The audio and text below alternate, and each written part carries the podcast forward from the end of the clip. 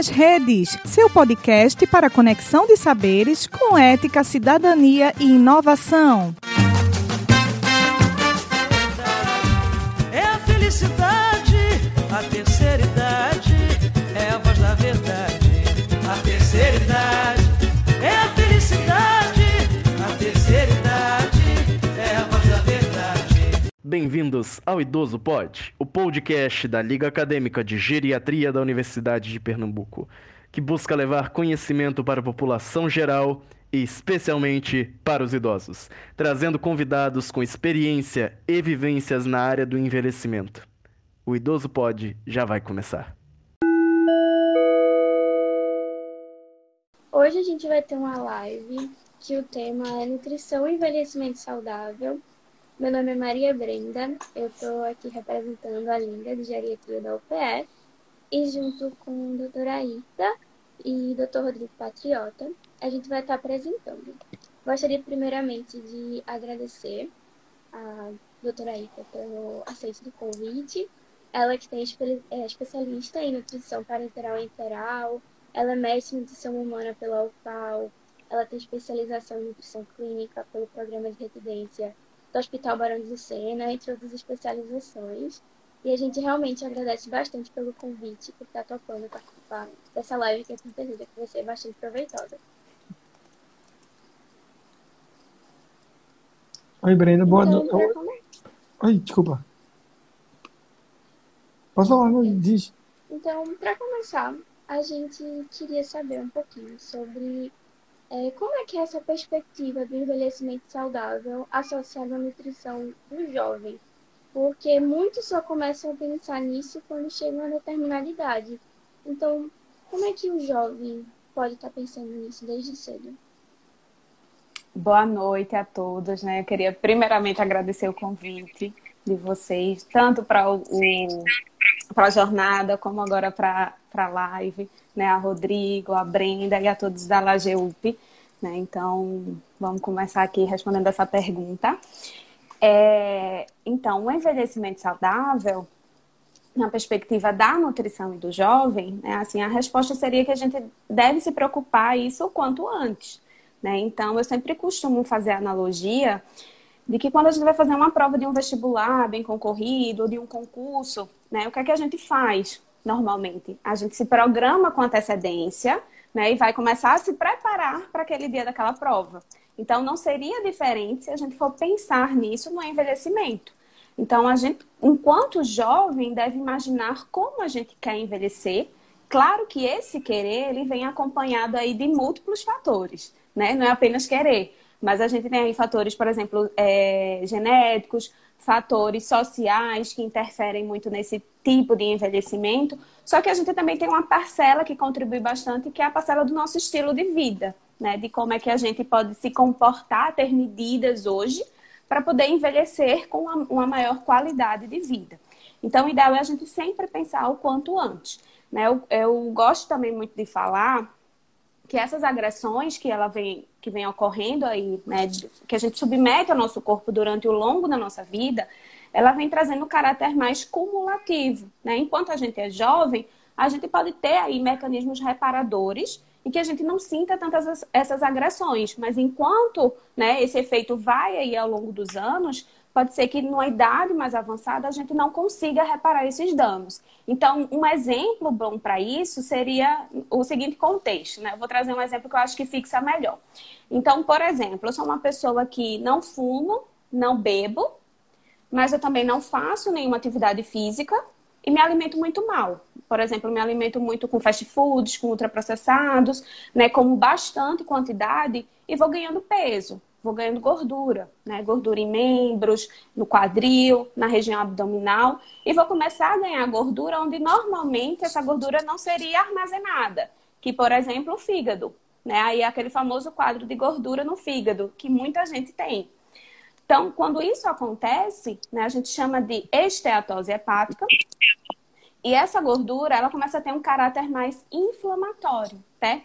É, tanto no fígado como no nosso corpo de uma forma geral se eu chego nessa, nesse acúmulo de gordura no fígado, nesse quadro de esteatose hepática, eu consigo regredir. Então, por exemplo, se eu começo a mudar meus estilos, né, meus hábitos de vida. Então, se eu começo a fazer exercício, se eu começo a me alimentar bem e começo a perder peso, eu consigo regredir essa condição.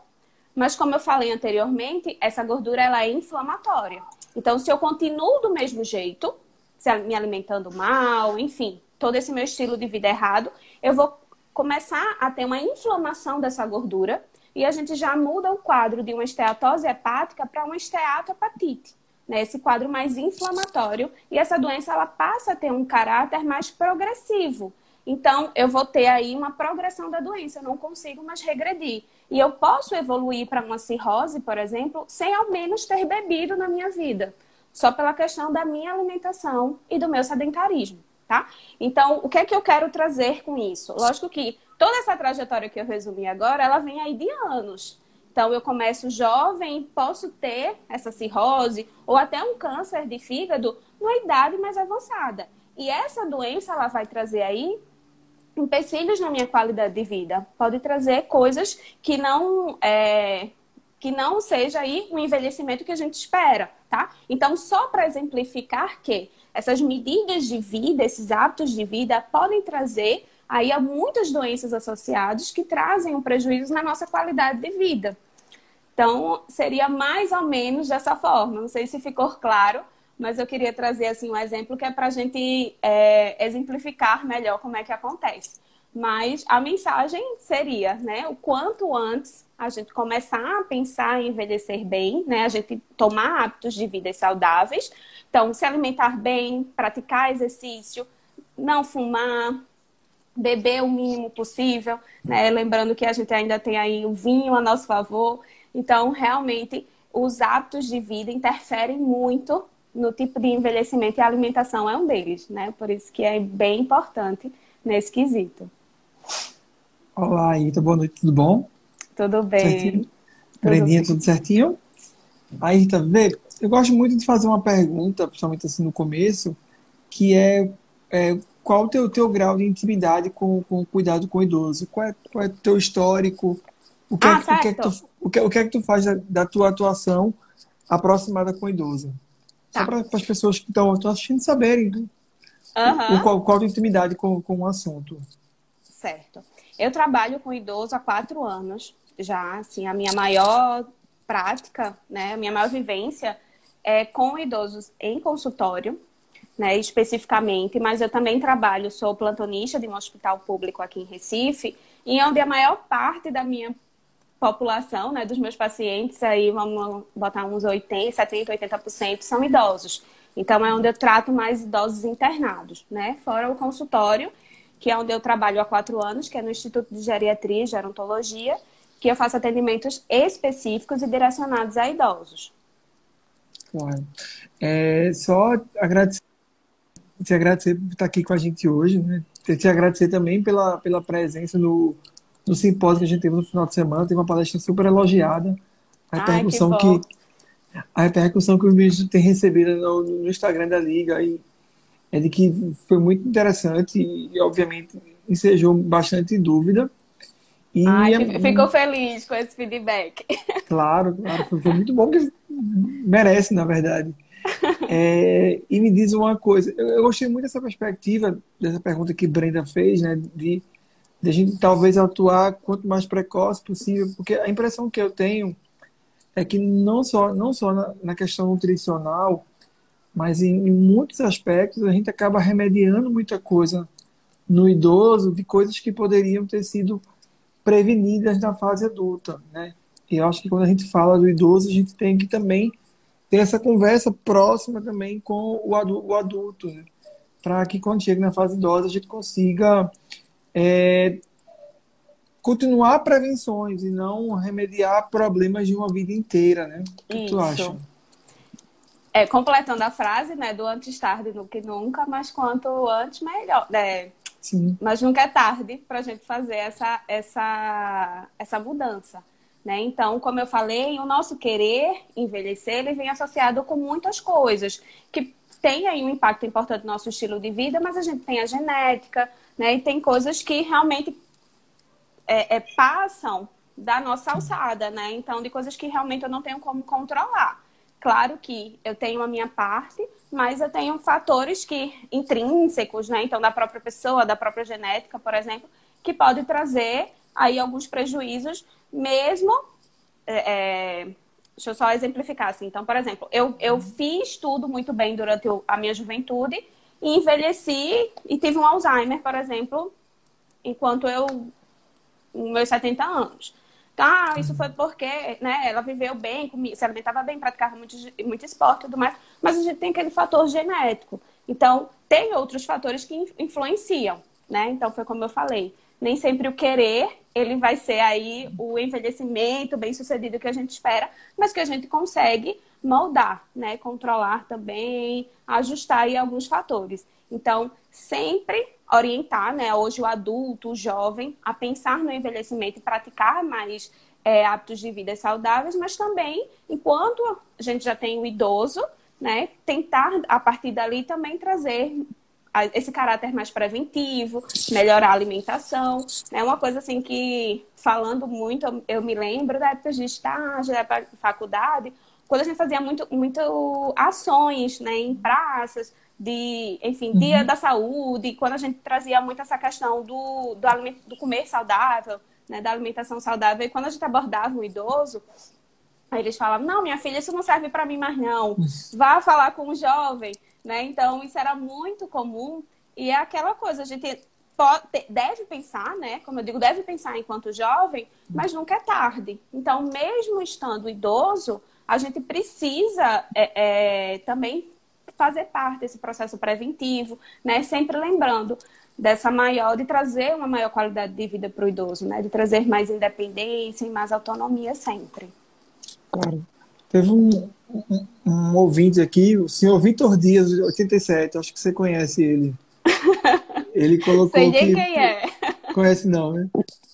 Pensar que envelhecer saudável é a possibilidade de ser autônomo e independente pelo maior tempo possível, é possível. né? Justamente. Eu acho, que, eu acho que essa frase, que você começou essa fala agora, é bem interessante, né? Que foi que Kalash trouxe.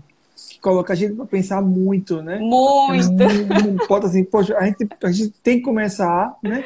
Nunca é tarde, mas quanto antes, melhor, né? Melhor. Eu acho que essa, essa frase é, é super super Pertinente. interessante de, de é. colocar de, de colocar a gente para pensar e talvez acho que dentro do que você estava falando acho que é bem interessante porque assim, você tem as questões genéticas e outros aspectos, e que no meio do caminho você pode ter percalços, como você falou, você pode ter tido uma vida muito saudável e no meio do caminho diagnosticar um, quadro, um quadro de Alzheimer. E, na verdade, é, a gente tem que repensar que como a gente chega nesse quadro, né? Talvez um, alguém que tivesse uma vida menos controlada, com, com mais descuido, talvez chegasse mais precocemente ao, ao diagnóstico do Alzheimer ou Justamente. até a evolução desse Alzheimer numa pessoa que não que não se preparou tão bem para a velhice fosse até mais rápido, a evolução até mais mais mais acelerada do uhum. que outro que não que não teve uma vida de uma de uma de uma, de uma vida saudável até por mecanismo como você falou anteriormente inflamatórios né, relacionados à, à própria alimentação inadequada, né? Acho que é bem Justamente. Isso. Uhum. É, bem pertinente também isso que você falou agora. Brendinha, manda aí mais uma para ela.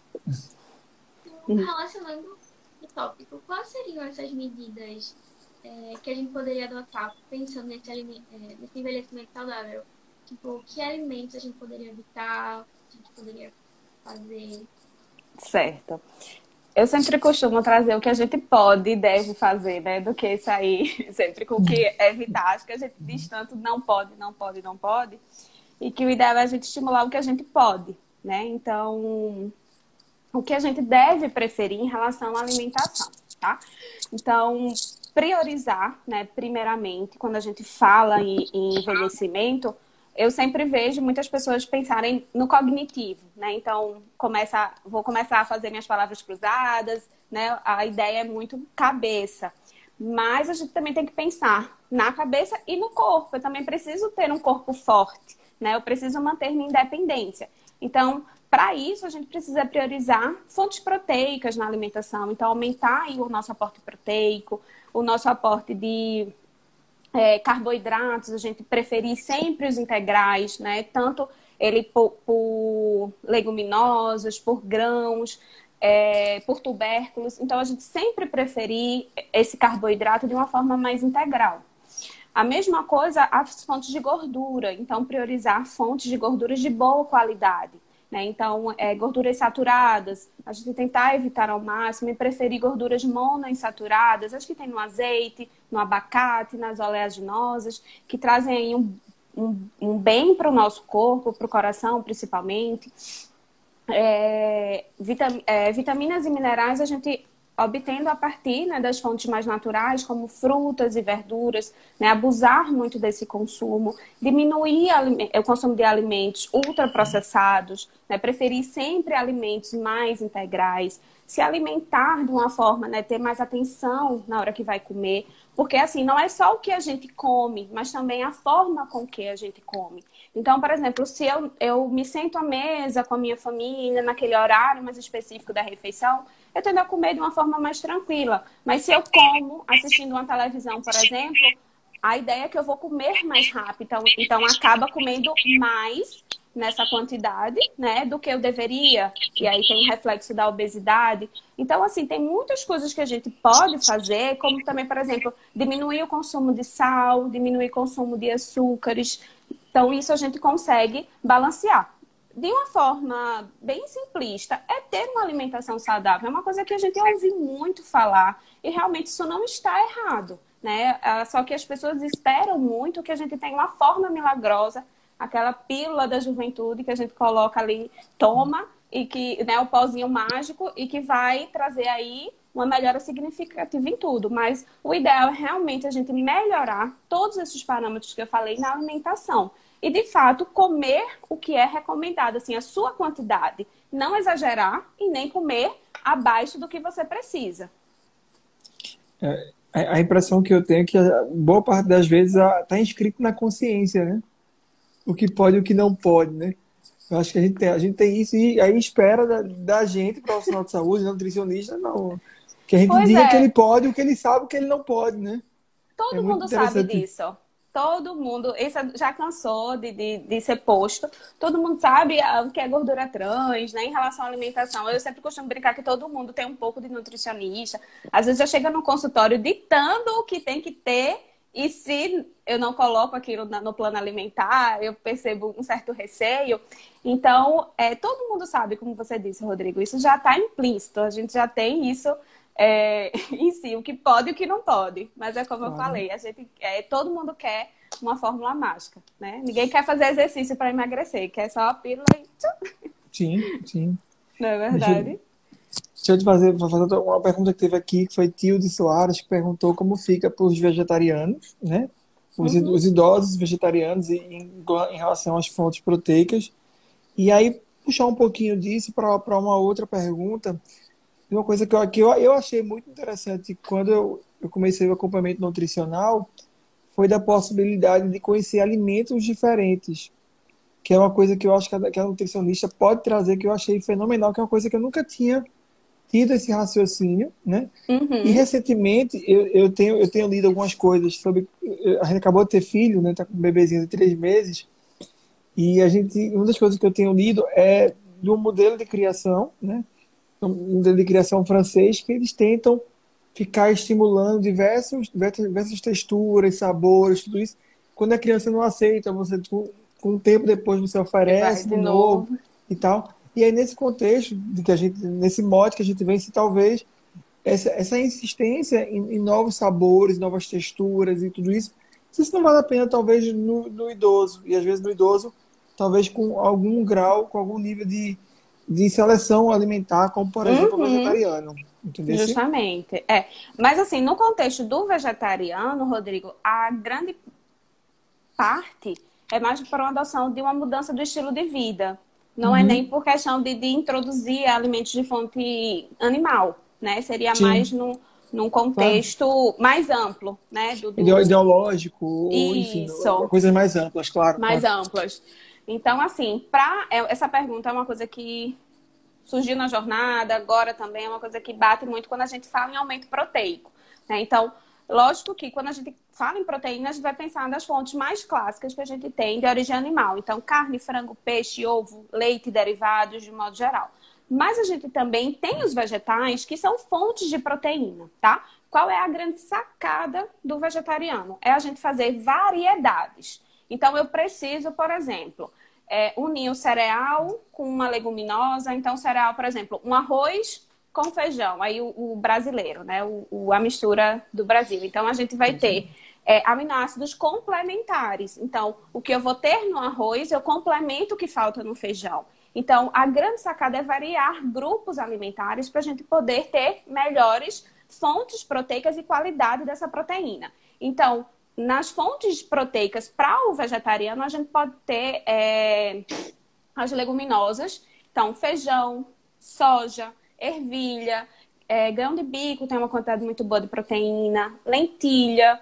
A gente também pode ter o shimeji, que é um cogumelo é, que é muito utilizada aí na culinária oriental, a gente consegue ter uma boa fonte proteica. Então, como eu falei, a gente tem que variar, tá? Lógico que os leites derivados dessas leguminosas, elas têm um caráter aí um pouco mais baixo de proteína, tá? Mas como eu falei, que a grande sacada, o grande objetivo vai ser variar essas fontes alimentares para a gente conseguir proteínas de, de uma quantidade maior e de boa qualidade. Então, dá sim para fazer uma alimentação rica em proteína, sendo vegetariano, vegano, né? E também tem aquele vegetariano que ainda consegue comer algumas fontes, por exemplo, leite e ovos, porque entende-se que não é, você não precisa é, matar o animal para adquirir, mas são produtos por ele. Então, tem esses tipos. Tem os que realmente são os vegetarianos estritos, que não aceitam nenhuma outra fonte, mas outros ainda conseguem, a gente consegue ainda balancear ovo, leites e derivados,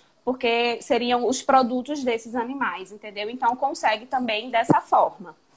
Se a gente não conseguir né, fechar a, a proteína, né, então dar o aporte necessário, a gente parte para uma suplementação. E hoje a gente tem é, diversas suplementações com proteínas vegetais, então proteína de arroz, de ervilha, de soja, e a gente consegue, até hoje em dia, a gente tem muito mais fácil no mercado com composições de, de aminoácidos, de composições de proteína equivalente a um whey protein, por exemplo, que é uma proteína do soro do leite. Então a gente consegue sim, tranquilamente. Né? Eu acho que hoje a gente tem aí a tecnologia ao nosso favor, né? Tem trazendo aí muita coisa boa em relação a esse grupo, né? O vegetariano, o vegano, tem muitos benefícios. E aquilo que você falou de, de, de, de trazer aí mais esse caráter de experimentar novos sabores, né? Você me lembrou agora de uma paciente minha que ela chegou para mim, assim, com todo aquele quadro que eu falei, obesidade, hipertensão, a, o colesterol já aumentando, a, a a glicose também, e ela disse para mim que não comia nada de vegetais. Olha, não bota salada para mim, porque eu não gosto. E a gente começou a fazer, como você disse, mudar. Então, um arroz que ela come, eu já posso mudar para fazer o quê? Um arroz com cenoura, um arroz com brócolis, um arroz com couve-flor. Então, a gente vai incrementando isso ali e fazendo com que ela experimente novos sabores. A primeira salada que ela comeu foi um vinagrete que nem é considerado uma salada, é um molho. E hoje ela bate um prato de salada. Então, assim, a gente, é como você disse, a gente vai trazendo aí aos poucos, experimentando novos sabores, trazendo novas receitas, incrementando alguns pratos, colocando um ou outro ali, e a gente depois consegue estimular isso. É muito interessante, assim, é, é gratificante quando eu recebo esse tipo de feedback dos pacientes. Claro.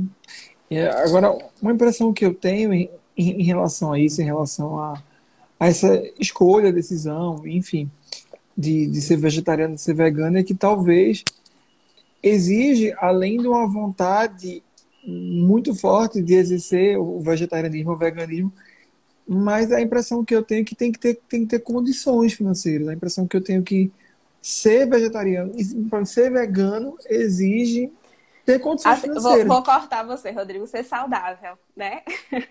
Sim, a gente sim. hoje não é barato. Quando... Não é.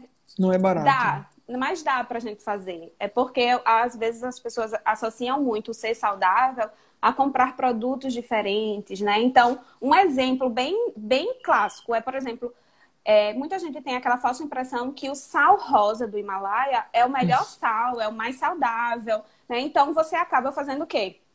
Gastando rios de dinheiro no sal rosa e que, na verdade, não teria essa necessidade. Zero necessidade, porque a questão do sódio, que é o que a gente busca no sal, é a mesma para o rosa do Himalaia, para o marinho, para o sal grosso, todos são iguais. Né? Só e nem do Himalaia é, né? É, a e, grande... nem do Himalaia é, né? É o sal, o sal marinho pintado de rosa. Daí, então, assim, a gente tem que, que ver o que realmente é saudável e o que é que a mídia coloca em cima, né, para promover um certo produto. Então, outra coisa importante também, o, o, na época da, da, minha faculdade, o óleo de coco era bem baratinho, era aquela coisa assim de quem não tinha dinheiro para comprar nada e comprava um óleo de coco. Hoje em dia, né, é caríssimo. Então, por ter sido rotulado como saudável. Então, a gente tem que ter cuidado no que de fato é considerado saudável e não. A alimentação do nosso dia a dia, o feijão, arroz, né, para quem for vegano, ou feijão, arroz e carne para as pessoas que não, não tem esse caráter aí de, de ter um custo mais elevado, né? Às vezes as pessoas acrescentam muito esses esses rótulos e encarece, né? Acaba aí que a, a indústria acaba caindo em cima um pouquinho para ter um lucro em relação a isso também. Claro. Eu, eu falo isso porque recentemente a gente recebeu o diagnóstico do nosso bebê com a PLV. E aí minha esposa está com uma dieta super restrita de, de, proteína, de, enfim, de uma série de coisas, de proteína de leite de vaca. E ela está tá se alimentando como, como praticamente como, como, como vegana, como boa vegano. parte das coisas.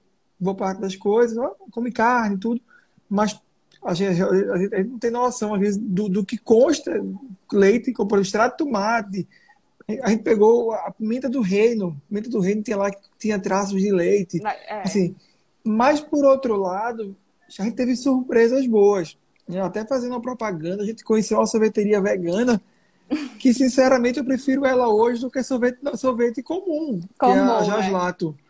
Uhum. É, é, mar, é, maravilhoso o sorvete, assim, eu faço propaganda porque eu. Bom saber, eu não conheço. É, ele é aqui no Pina, na Galeria Joana Dark, que é a mesma galeria que fica o, hum, o Anjo Solto, logo uhum. na entrada.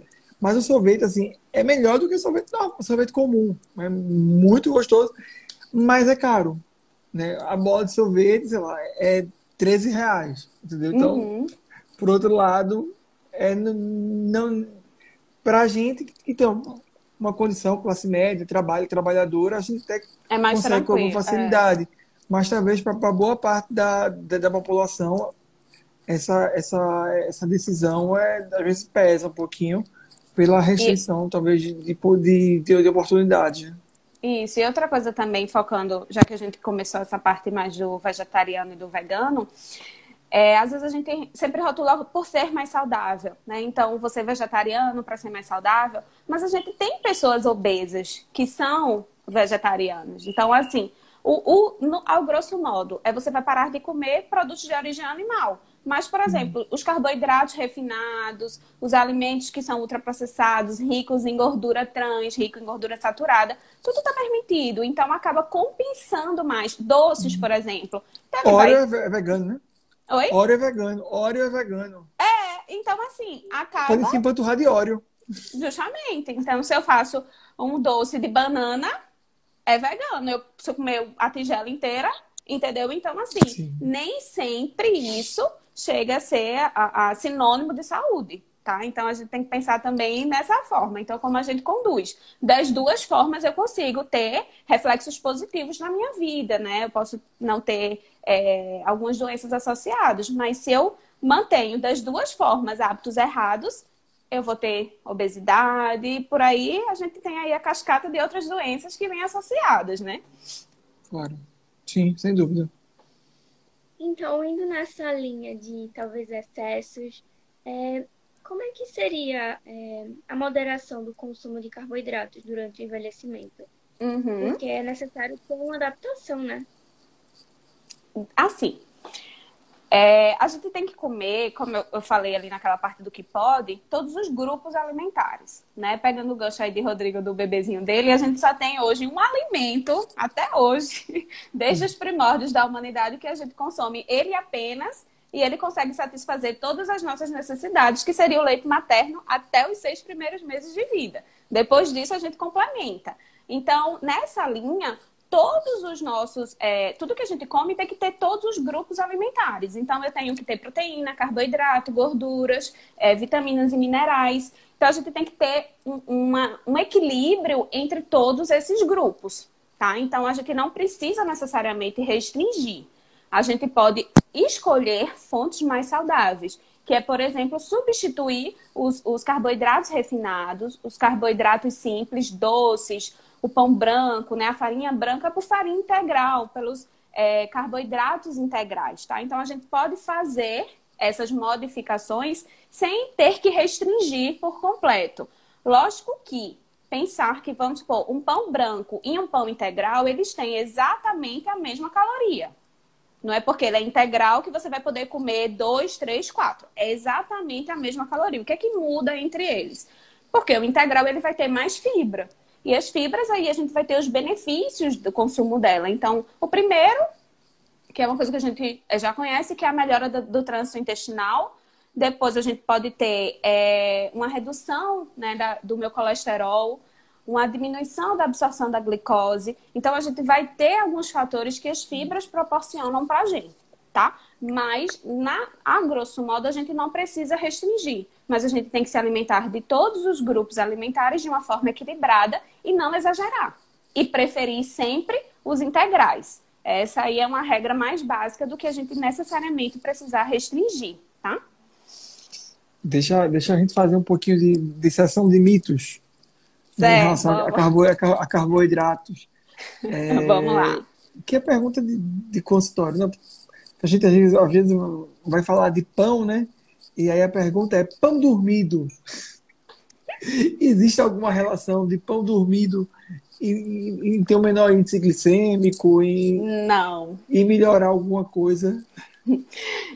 Durante muito tempo veio com essa esse mito, né, de que era realmente ah, não, não tem condições de comprar um pão integral ou não gosta, vamos substituir pelo pão dormido, pensando que, que a gente poderia ter um amido mais resistente, tá? Mas na verdade depois foi aí é, descoberto que, que não necessariamente, né? Então não seria realidade esse mito aí. Então, quer dizer, de fato seria um mito, né? Então não tem essa comprovação de que o pão dormido ele traria aí mais fibras nesse contexto, né? Não diminui o índice glicêmico, não. Entendi. Outra dúvida, aí, é mais da adaptação para o idoso. Às vezes a gente, a gente sabe que o idoso, o idoso acaba querendo se alimentar, às vezes, é, de comida mais condimentada e até mais adocicada ou mais salgada, por conta da, da questão da, da redução fisiológica do, do paladar, né? Isso. A sensação. Como é que, como é, como, como é que você, no, no, seu dia a dia, você consegue sobrepujar essa, essa dificuldade em relação à, à percepção do, do, sabor dos alimentos dos idosos, sem necessariamente ter que adoçar demais a comida, assim, salgar demais? Como é que você tem feito isso uhum. nessa prática? É, uma coisa que a gente utiliza muito, a gente recomenda desde o início, realmente, é a gente estar tá utilizando temperos mais naturais. Então, a gente está substituindo aí um pouco do sal e realmente pecando mais em, em, temperos, por exemplo, alho, aumentar a cebola, aumentar é, limão é uma coisa que traz aí esse gosto mais forte. Alime é, temperos como páprica, cúrcuma, né? Então são coisas que a gente consegue aí realmente aumentar né, esse sabor dos alimentos e fazer com que ele não peque muito no sal. Tem até uma receita que é o que a gente chama de sal de ervas, que a gente coloca o sal, mas numa quantidade menor, e coloca várias ervas. Então, vai muito do, do gosto, né, do paladar. Então, pode ser orégano, pode ser salsinha, louro. Vai fazendo um mix com ervas e tudo que ele fizer, ele acrescenta aquilo dali. Então, vai ressaltar muito mais o sabor do alimento, sem ele precisar pecar um pouco aí na mão no sal, né? Então, a gente consegue, com esses temperos, trazer aí uma melhora nesse no, no, no sabor, né, do alimento. Que é, isso também é um dos fatores que fazem com que eles percam a vontade de comer. Ah, tá, tá muito sem sal, tá muito sem açúcar, então vou deixar para lá, não vou comer tudo. E vai perdendo peso por causa disso, né? Um dos fatores também que contribui. Então, o ideal é que a gente estimule né, esse consumo de, de temperos mais naturais. Né? E tirar aí um pouquinho aqueles caldos. É, caldo quinó, né? Ou Sazon, sazon, aqueles pozinhos, né? Toda... Principalmente. Então a gente tem muito, assim, é um consumo disso vivo, principalmente em sopas, feijão. Quando a gente vai recomendar isso, aí todo mundo fala, ai, minha sopa não vai ser mais a mesma. Mas realmente é a gente pecar, né? Fazer esses, esses temperos, né? Esses tabletes de tempero em casa, sem estar adicionando muito sódio. Então a gente consegue, né? Tem algumas receitas, algumas orientações que a gente consegue estar melhorando esse sabor sem precisar estar utilizando coisas industrializadas ou aumentar o número aí de, de, de sal, por exemplo, a quantidade de sal, né? Deixa eu te fazer uma pergunta em relação a isso. Só dizer que Tilde, que foi que fez a pergunta do vegetariano, agradeceu, agradeceu pela, pela gente ter respondido. Na verdade, a gente é que agradece por ter feito a pergunta, É. a gente está disponível para todas as perguntas que puderem serem, serem feitas. É, Marcela mandou, mandou corações, Marcela Branco mandou corações para você também. E Tilde Um colocou que um prato bem, bem variado e colorido tende a ser mais nutritivo, de fato. É, me diz uma coisa, em relação aos temperos, você estava falando, existe algum tempero que a gente deveria evitar no idoso? Eu realmente não desconheço. Algum Um tempero que. tempero. Tempero, tempero natural, algum, tem algum, algum que. Não, isso aí para o idoso não, não é adequado. Eu- Eu não Não, consigo lembrar de nenhum, mas. Não, específico Não. assim, para você, por ser idoso, a gente não tem. O que Não realmente a gente contraindica são os, os, os temperos industrializados, né? Então, Ah. realmente ter mais esse cuidado com esse- todos esses que a gente comentou aqui, né? Os caldos, os pós, é, tudo industrializado, porque ele vai ter uma quantidade muito maior de sal, além de ter outras substâncias, como o glutamato monossódico, que vem Sim. aí nesse caráter de melhorar o sabor do alimento, né? Acaba que muitos idosos acabam consumindo, mas ele tem aí é, fatores né, mais agressivos no nosso corpo, que liberam aí alguns hormônios, é, potencializam a inflamação. Então, realmente, a gente prefere evitar, né? Nesse caso, alimentos industrializados por conter o glutamato monossódico. Entendi. O, o, o glutamato é monossódico que está no, no aginomoto, No né? aginomoto. Ele Isso. É, é basicamente a base disso, né? É, que é, é, Entendi. ele é um realçador de sabor, que chamam, né? Então ele acaba dando aí uma melhorada no, no paladar, né? Na- no sabor da comida, realçar um pouco.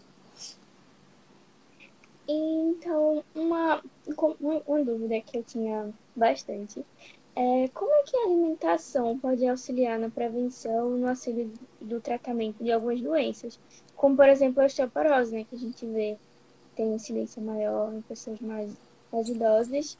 Então, como é que a alimentação pode estar auxiliando nisso? Uhum. Então, é, aquela, aquilo que eu falei do, do que a gente precisa começar o quanto antes. Né? Então, a gente tem aí um pico de formação de massa óssea que vem aí dos 20 aos 30 anos. Então, se a gente começa a se alimentar bem, né, tem é, fontes de cálcio, né, um consumo maior de fontes de cálcio nessa etapa, a gente consegue ter ossos mais fortes, né, porque é um nutriente que tem uma, uma presença maior nos ossos. Então, a gente consegue, né, mas no quadro já de osteoporose, a gente vai ter aí o, o tratamento voltado em basicamente três coisas, que seria o cálcio, a vitamina D e alguma medicação, né, para ajudar aí na formação desse osso. Então, o tratamento da osteoporose ele tem que andar em conjunto, basicamente, com essas três, é, é, esses três nutrientes, né? Vou botar o, o, o remédio aí junto nessa mesma situação. Mas lembrar também que para a gente ter músculo, é, ossos fortes, a gente também tem que ter músculo forte. Não adianta a gente é, fazer só essa questão da medicação, aumentar o aporte de cálcio e melhorar a vitamina D, se for o caso, e não estimular a atividade física, né? o exercício físico, né? o estímulo mecânico naquele osso para estimular a formação dele. Então a gente precisa andar aí associado. E a, pegando o gancho também, a gente, além do cálcio e da vitamina D, outro fator importante para a osteoporose seria também aumentar aí a cota proteica, para a gente ter músculos mais fortes. É tanto que essas duas condições elas acabam é, andando em conjunto, né? Uma baixa massa muscular associado a uma baixa massa óssea, né? No caso aí, a osteoporose e da massa muscular baixa seria uma osteopenia, desculpa, uma sarcopenia, né? Associada a uma perda de força e massa muscular. Então, Para o tratamento da osteoporose, a gente precisa alinhar essas três coisas, né? A, a, proteína, o cálcio e a vitamina D, falando por mim, né? Como nutricionista, e aí, Rodrigo, com a, com a medicação. Verdade. Como a senhora comentou um pouco sobre a sarcopenia, que seria justamente essa queda na massa muscular, é, o que, qual seria a importância do consumo de proteína durante o envelhecimento? Ou algum outra, algum nutriente que Outro poderia nutriente. estar ajudando na sarcopenia? Certo. Então, voltando também, o ideal é que a gente tenha essa prevenção durante ao longo da vida, né? Então, tenha essa redu- eh, esse aumento da fonte de proteína, né? uma alimentação adequada, associado principalmente ao exercício físico, né? Então, a gente não tem como falar de músculo sem associar esse consumo de proteína ao exercício. Então, essas duas, eh, esses dois tratamentos, eles têm que andar aqui, ó, ligado. Então, seja na prevenção ou no tratamento da sarcopenia. Então, a gente precisa associar o aumento do consumo proteico, né? Principalmente quando a gente pensa em pessoas mais idosas, e o exercício físico, tá? Outros fatores, né? Outros nutrientes a gente vai é, é, suplementar ou vai associar na alimentação. Lembrando que esse aumento do aporte de proteína ele vai ser dentro de um contexto de uma alimentação saudável. Então, eu vou fazer todo aquela, aquelas coisas que eu comentei aqui. Então, melhorar carboidrato, melhorar é, o consumo de frutas e verduras, pensando em vitaminas e minerais, no consumo de gordura. E associado a isso, a gente aumenta também o consumo proteico, tá? Caso precise alguma suplementação, a gente vai ver se ele tem alguma deficiência, tá? Pela sarcopenia em si, o tratamento ele vai ser basicamente o aumento proteico junto com exercício físico. Se precisar, a gente suplementa realmente o que tiver aí em, deficiência, tá? Mas a grosso modo seria dessas duas formas. Ô Ayrton, a gente tava, teve essa pegada hoje, acho que teve essa pergunta no começo do vegetarianismo, do veganismo, e eu acho que é um assunto até que não se comenta, acho que é até legal a gente tá falando um pouco sobre isso. E uma das dificuldades que se tem com, não, com o vegetariano, mas com o, o vegano, é de como repor esse cálcio que normalmente a gente repõe no leite para o, o vegano, né? Esses leites de origem vegetal, eles têm cálcio também? Ou só o- Uhum. o, leite de origem animal teria cálcio? E quais outras fontes que o, que o vegano poderia ir atrás para poder repor o cálcio na perspectiva do tratamento da osteoporose? Certo. É, hoje em dia, assim, pra, se a gente, vou falar dos dois formas, né? Para uma alimentação de origem animal. Então, como você disse, leite e os derivados, a gente tem uma quantidade boa de cálcio, né? Já para vegan, os vegetarianos, a gente vai ter os leites vegetais que naturalmente a quantidade de cálcio é muito baixa. Só que a gente tem é, a tecnologia a nosso favor, como eu falei, e a tendência é já ter essa suplementação no próprio leite. Então, hoje, os leites vegetais que a gente tem no mercado, eles já são acrescidos de cálcio. Então, Entendi. isso para a gente dá uma margem aí boa. Eu tive até um exemplo recente, eu tinha um paciente que ele fazia um tratamento, enfim, que eu não vou questionar no momento, que era com altas doses de vitamina D. E a gente Tá. precisava restringir aí na alimentação dele cálcio.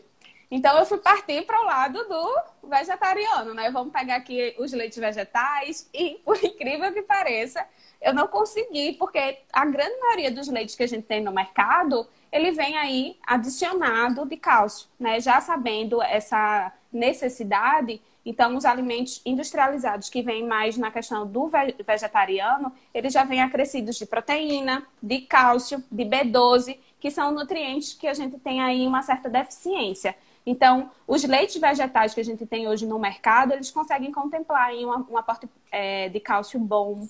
Alguns vegetais, como por exemplo brócolis, espinafre, tem uma quantidade boa de, de cálcio. Eu já ia falar a sardinha. Mas a sardinha já indo na origem É, é animal. Eu fui é, complementando o espinafre, o brócolis e a sardinha. Mas corta aí, bota pro outro lado, né? A sardinha de Mas a lata gente- pode, né? A sardinha de lata pode. E de preferência em óleo, tá? Tá, entendi. Deixa eu falar um pouquinho aqui. ó. A Gabriela Alves colocou que ia dar a dica dos temperos naturais para a avó dela, porque a avó dela adora um sal, ama um salzinho para ficar mais gostoso. Pronto, Gabriela, no meu Instagram tem postagens sobre temperos, onde colocar receitas. Pode ir lá checar. Olha aí, melhor dica da noite. Pois é. Seguir o Instagram da Nutri.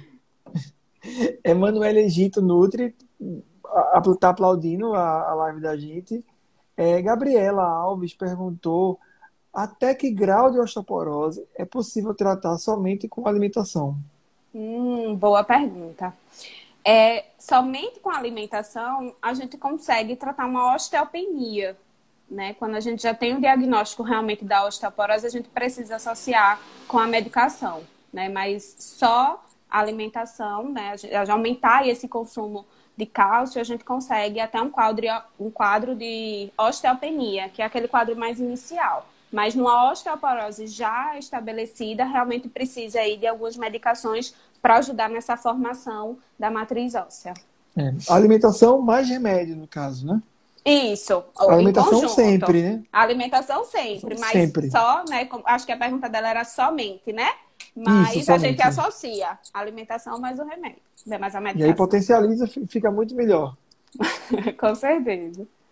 Aí Cida falou, perguntou sobre exercício, né? Qual é o melhor exercício? Caminhar funciona?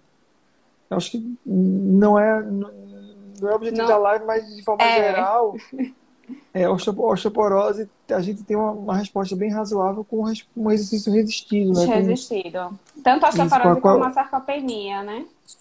Porque aí você vai melhorar a massa muscular e aí você melhora a sustentação óssea. Então, talvez Isso, evitar é. a atividade de impacto, né? Para o traumatismo não, não promover fratura, Fraturas. lesão óssea e exercício resistido, porque esse consegue promover. Né? Acho que a gente até na, numa live que a gente teve com o, o profissional da educação física, acho que ele até chegou a. A gente foi fazendo uma sequência de tal, tal condição, tal, tal, tal doença, qual é o melhor exercício. E aí eu me lembro que, que Osés tinha falado que o melhor era exercício resistido por conta do ganho de massa muscular e evitar atividade de impacto para evitar a fratura, né? Isso. É... E, e, só lembrando assim que o exercício resistido é aquele exercício de força, né? Musculação Sim, seria musculação. um exemplo né? Para, mas eu realmente não tenho como dizer qual o melhor. A gente, né, consegue, mas isso aí é bem do, do profissional da educação física, que é uma coisa que ele consegue dizer com mais propriedade. Claro. Não, e, e, é, e a musculação, assim, nesse aspecto, o que eles defendem é a musculação mesmo, que às vezes a gente, a gente tem muito preconceito com musculação no idoso, né? Do idoso marombeiro, uhum. Porque a impressão que a gente sempre criou era do idoso fazendo hidroginástica, né? Justamente. Era aquela, aquela hidroginástica. Depois que, o assim, Pilates. O Pilates, é. Que assim, a hidroginástica, embora tenha, tenha seu papel importante, mas assim, tem um papel muito legal também na questão de integração, na questão social, na questão lúdica, né, que é uma atividade Justamente. super lúdica também. Mas quando a gente fala, talvez, de tratamento de adjuvante para tratamento de doença, e aí pensando em sarcopenia e osteoporose, é maromba mesmo. Ela é, é, é verdade. Ferro. É puxar Literalmente, ferro. né? Puxar ferro. Verdade. Aí Sandrelli colocou doutora Ayrta top. Gabriela botou já quero, acho que já quero seguir doutora ah, no, no Instagram. E os temperos também para poder pegar dica. E Cida agradeceu o nosso, no nosso comentário sobre exercício. Não é isso, ah, Brendinha? Certo. Isso. Então a gente tem mais um dos comentários, que foi uma das dúvidas que eu tenho bastante, que é como a gente normalmente vive uma vida mais, é, é, mais corrida e talvez todos os dias ter tempo de preparar os alimentos não seja uma uhum. realidade muito fácil para muita gente. Como é que a gente pode fazer um preparo nutricional em uma maior quantidade, talvez, e consumir durante a semana? Existe alguma perca nutricional, alguma forma que a gente possa estar cozinhando e armazenando para maximizar a quantidade de nutrientes que a gente vai estar tendo? Essa pergunta é ótima, inclusive, ela entra muito nesse contexto da pandemia, né? Além do, do dessa questão do, como você falou, do estilo de vida, que hoje a gente tende a ter uma correria maior e não ter esse tempo para preparar é, entrou nessa questão do, do, da quarentena, né, da gente estar tá mais dentro de casa e não ter tanto acesso, né, tipo, ir ao, ao, ao, supermercado, uma coisa que foi muito importante há um ano atrás, que foi quando a gente realmente estava mais, né, tudo fechado e a gente estava é, em quarentena, que era principalmente o abastecimento de frutas e verduras, que são alimentos mais perecíveis, que estragam né, com uma maior facilidade, a gente normalmente compra semanalmente, e ficou aí com esse empecilho, né? Então, uma das coisas que eu preparei, tem até lá no meu Instagram também, fazendo, voltando à minha propaganda, foi como a gente congelar né, esse tipo de alimento e manter ele por mais tempo, tá? Lembrando que qualquer processamento, então se eu corto um alimento, se eu cozinho, se eu congelo, qualquer coisa a gente vai ter perdas, tá? Não qualquer processamento. Eu tirei a laranja e parti, eu vou ter perda. Eu espremi ela para fazer o suco, eu já tenho perdas. Só que essas perdas são mínimas dentro do benefício que a gente tem. Então, por exemplo, se você conseguir congelar uma fruta para depois fazer um suco, é muito melhor do que você não consumir. Então, dá para a gente fazer. Então, hoje a gente tem frutas que a gente consegue congelar e depois bater com uma vitamina, fica até mais cremoso. Pode fazer um sorvete vegano, Rodrigo. Então, bate só, por exemplo, usa a banana como base, a banana congelada e bota morango. Então, você consegue bater ali, fica muito cremoso e dá para você consumir frutas, né, maior parte né, sem precisar estragar. Às vezes o que acontece muito é pessoas que moram só, e é uma realidade do idoso, né? Quando perde o ente querido, acaba ficando sozinho, por exemplo, e acaba não comprando frutas e verduras, porque estraga muito rápido, não vou conseguir comer tudo. Então dá para você comprar e, e armazenar na geladeira, congelar, e você consegue ter aí por mais tempo. Outra coisa é, que eu gosto muito de fazer até para mim e recomendo isso é você, por exemplo, fazer o feijão, o arroz em grande quantidade e separar em potes menores para você poder congelar e consumir aquilo outro dia. O ideal é que você consuma, vamos supor, você consome uma xícara de feijão naquele dia. Então você separa essa quantidade no pote que você vai consumir naquele dia, porque você não vai poder, por exemplo, congelar, aí depois descongela, depois congela o que sobrou, esse congela e descongela. Então, uma vez descongelado, você tem que consumir todo tá? Então, você pode fazer, né, montar quentinhas, por exemplo, deixar na geladeira já pronto, ou você pode separar o feijão, o arroz, a carne, não tem problema congelar. Como eu falei, as perdas são mínimas. E o benefício de você ter aquela comida mais acessível, mais, é, mais rápido, é melhor. Porque, vamos supor, você está na correria do dia a dia, você já tem lá congelado o que você fez em casa. Você esquenta aquilo, come, tudo bem. Se você chegar em casa nessa correria e não tem aquilo congelado, você vai acabar o quê? Lá no iFood pedindo uma comida que acaba tendo um, um, uma qualidade nutricional muito mais baixa, tá? Então, nesse, nesse, né, nessa balança, a gente vai pesando isso. Então, eu costumo, eu sou a pessoa que, que tem tudo congelado. Eu sempre costumo, quem congela sempre tem. Então, pode fazer cozinha o feijão, o arroz, o macarrão, divide nas quentinhas. E só lembrar disso. Uma vez que descongela, não pode congelar novamente, tá? Então, faz e separa nas porções que serão consumidas naquele dia. Né? Se sobrar um pouquinho, coloca na geladeira, mas você não vai poder congelar no novamente, tá? Mas pode sim, e eu, eu até recomendo que deve fazer isso. Né? A gente aproveitar realmente os alimentos, evitar desperdício, ter alimentos prontos. Então, quem congela sempre tem. Então eu recomendo muito isso. É mais uma frase da noite, né? Essa. Você pode guardar essa como é, mais frase uma da frase. Mais uma frase da noite. É, eu, eu, acho que assim, a, a, a, modernidade trouxe alguns aspectos, né? Acho que um aspecto é que a gente hoje, hoje a gente tem mais, mais delivery de comida saudável, que a gente talvez não tivesse há um tempo, um tempo atrás, né? de comida congelada, de boa qualidade, uhum. do ponto de vista nutricional bem cuidada e com, com entrega com tudo isso. Eu acho que isso é um, é um, aspecto bem, bem interessante. Mas, por outro lado, eu acho que acaba vindo como uma adaptação mesmo, né? Da, da nova realidade, do que a gente viu realmente na, na palestra de sexta-feira, né? De uhum. uma, uma percentual grande de idosos que envelhecem sozinhos por opção ou por, ou por, por, por situação do, do, do destino e que a gente que depende dessas situações. Acho que eu ia até tentar complementar dizer, ó, que a gente teria alternativa, mas já foi colocada todas. Né? Acho que essa ideia do congelamento é, é bem interessante, né? não necessariamente Isso. o idoso congelar, mas ele tem um, uma diarista uma vez na semana que vai e consiga fa... porcionar isso daí, né? Justamente. Ou que ele contrate alguém que, que faça essa, um marmitex mais, mais, mais saudável, né? Uhum. E como você disse, a gente tem muito também essa questão de você é, tem um, um, local que ele congela, ele tem um cardápio, você ele prepara aquilo de acordo com o que você pede, ele já entrega as porções e você só congelar em casa. Então tem, é muito crescente isso, né? A gente tem Sim. muitos locais que você, por exemplo, pega o plano alimentar da nutricionista e ele monta de acordo com, com o que foi do plano alimentar ou de acordo com o que você queira. Ele já, às vezes já tem os, o cardápio pronto e você escolhe qual tipo de marmita que você quer. Então, acho que a gente tem isso aí também ao nosso favor. Fora que tem deliveries, alimentos mais assim, mais rápido que você também pode pedir numa opção mais saudável, né? A gente tem também esse, esse fator. Muito bom você ter pontuado isso, Rodrigo. Acho que a gente vai acabar se encaminhando para o finalzinho. Né? Já, já, daqui a pouco o Instagram derruba a gente. Deixa eu só ler aqui os comentários e me dar as últimas perguntas para a gente poder encerrar, né, Brendinha? Ok. E aí vem, é, Cida colocou live maravilhosa, todos estão de parabéns. Geo Cavalieri colocou live incrível, já quero outras. Virgínia pergunta. Ela pergunta, Virgínia, poderia trocar o arroz com feijão nosso cada dia por macaxeira, cará, inhame, batata doce, cuscuz, sem que abala a nutrição?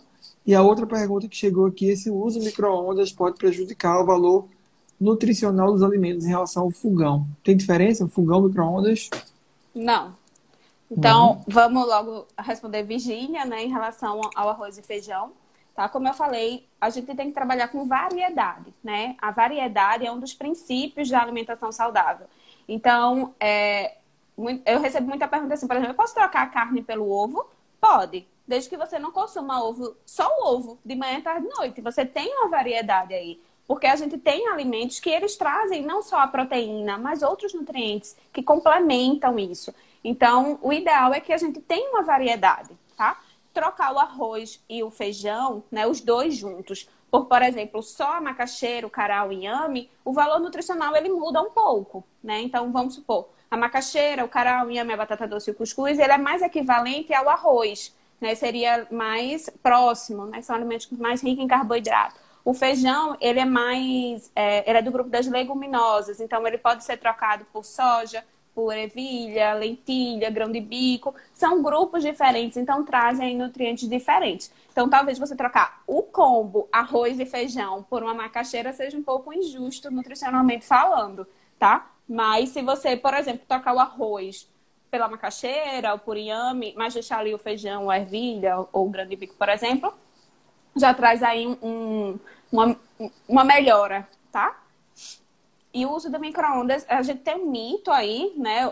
Começa voltando aí para os mitos, que o micro-ondas ele traz problema nos alimentos, né? Pode, o alimento que a gente consome, que foi aquecido pelo micro-ondas, ele traria aí problemas para o nosso corpo, tá? Mas ele não deixa, é, ele é a mesma coisa praticamente do fogão. Qual seria a diferença, né? O micro-ondas ele é, ele utiliza ondas que ele aquece o alimento a partir da água que tem no próprio alimento, tá? Então um alimento congelado, por exemplo, ele vai é, é utilizado aquele gelo que está ali para poder aquecer o alimento. Então, o prejuízo, a perdas que você tem no fogão, né, levando aquele alimento ao aquecimento, é a mesma coisa que você tem no micro-ondas. Não teria essa diferença, tá? Então, a gente perdeu um pouquinho aí desse mito de que o micro-ondas é prejudicial para a nossa saúde. Ele só vai aquecer o alimento a partir da água que tem dentro do próprio alimento.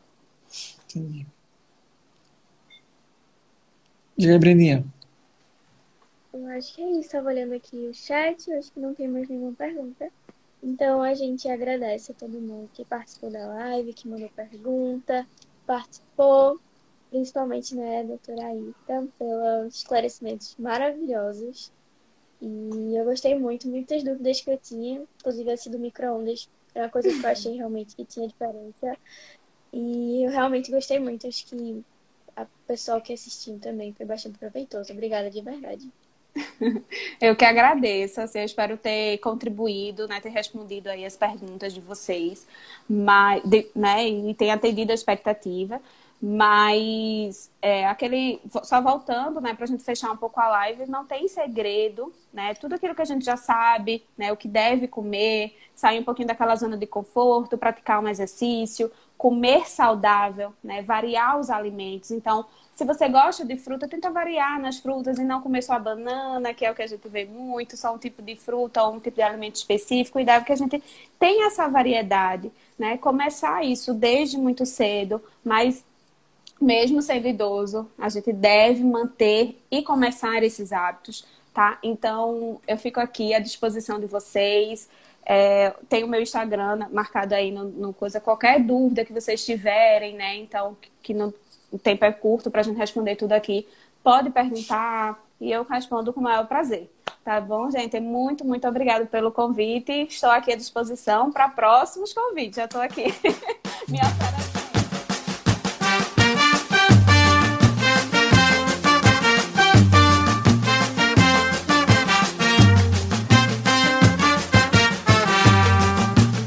UPE nas redes, seu podcast para conexão de saberes com ética, cidadania e inovação.